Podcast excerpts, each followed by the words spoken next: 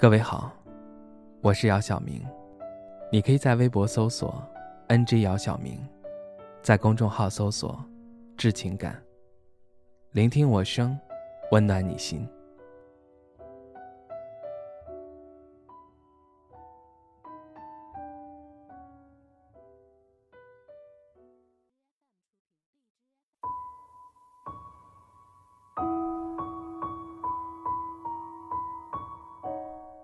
正在写稿的时候，手机突然响起，拿起手机一看，是来自杭州的一个陌生号码。我迟疑了片刻，还是接通了电话。电话那头传来一个熟悉的声音，说：“十八哥哥，最近还好吗？”这是菜子的声音。我笑了笑说：“臭丫头，怎么换号了？”菜子说：“想换就换了呀。”我说：“你跟海涛。”不是用的情侣号吗？怎么会舍得换？听到我这么说，菜子沉默了几秒，叹了口气说：“嗯，我们分手很久了。分手？你们怎么可能？”我有些不相信的问菜子。菜子说：“这个说来就话长了。菜子和海涛在我眼里一直是神仙般的情侣。菜子在二十六岁生日时许下一个愿望。”他的愿望就是想和海涛一起周游世界。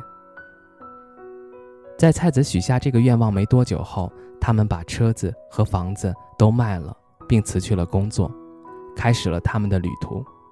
我到现在都觉得他们当时的决定特疯狂，但同时也让人羡慕。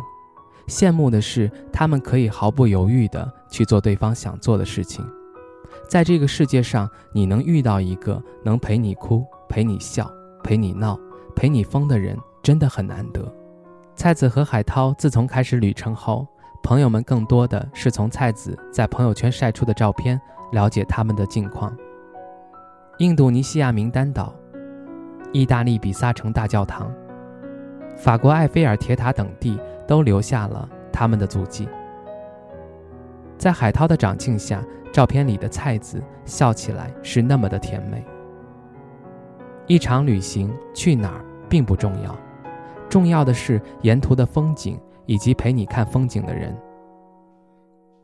蔡子告诉我，他们的旅程在持续了半年后，渐渐开始有了分歧，经常会因为一些小事开始争吵。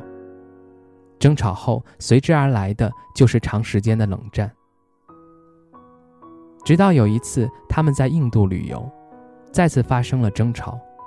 海涛一气之下，把菜子一个人丢在旅馆，跑了出去。菜子晚上害怕，不敢一个人睡，就这样半睡半醒着到天亮。这种无助感是菜子从来没有体会过的。直到三天后，海涛才回来。见到海涛的那一刻，菜子像个孩子般嚎啕大哭。但菜子的举动并没有换来海涛的安慰。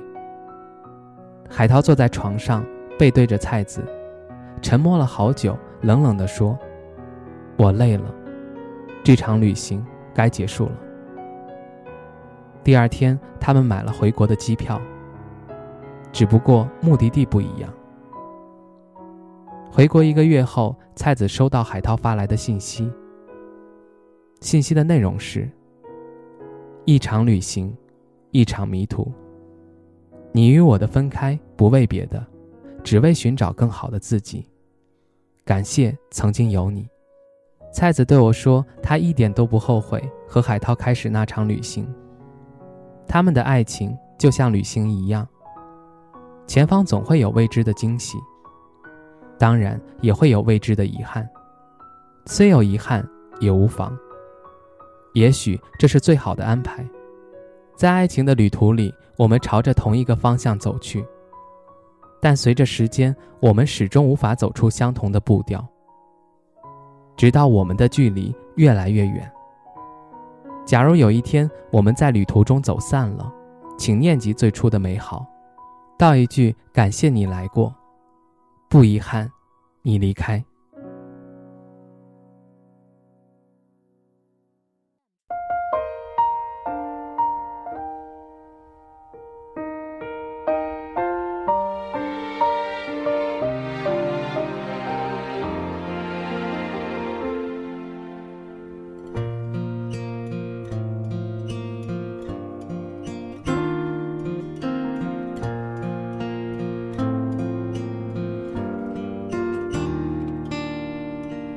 一朵云能载多少思念的寄托？在忽然相遇街头，当我们擦身而过，那短的一秒钟，都明白什么都变了。一转身，谁能把感慨抛在脑后？在时过境迁以后。这感情就算曾经刻骨铭心过，过去了又改变什么？地球它又公转几周了？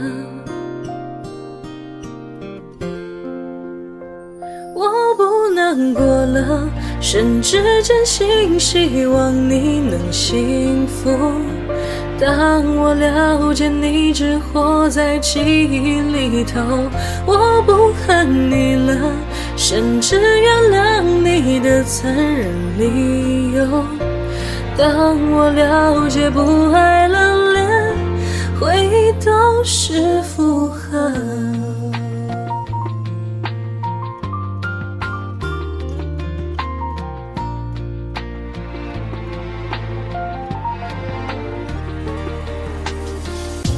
转身，谁能把感慨抛在脑后？在时过境迁以后，这感情就算曾经刻骨铭心过，过去了又改变什么？浓情爱恋都已陌生了。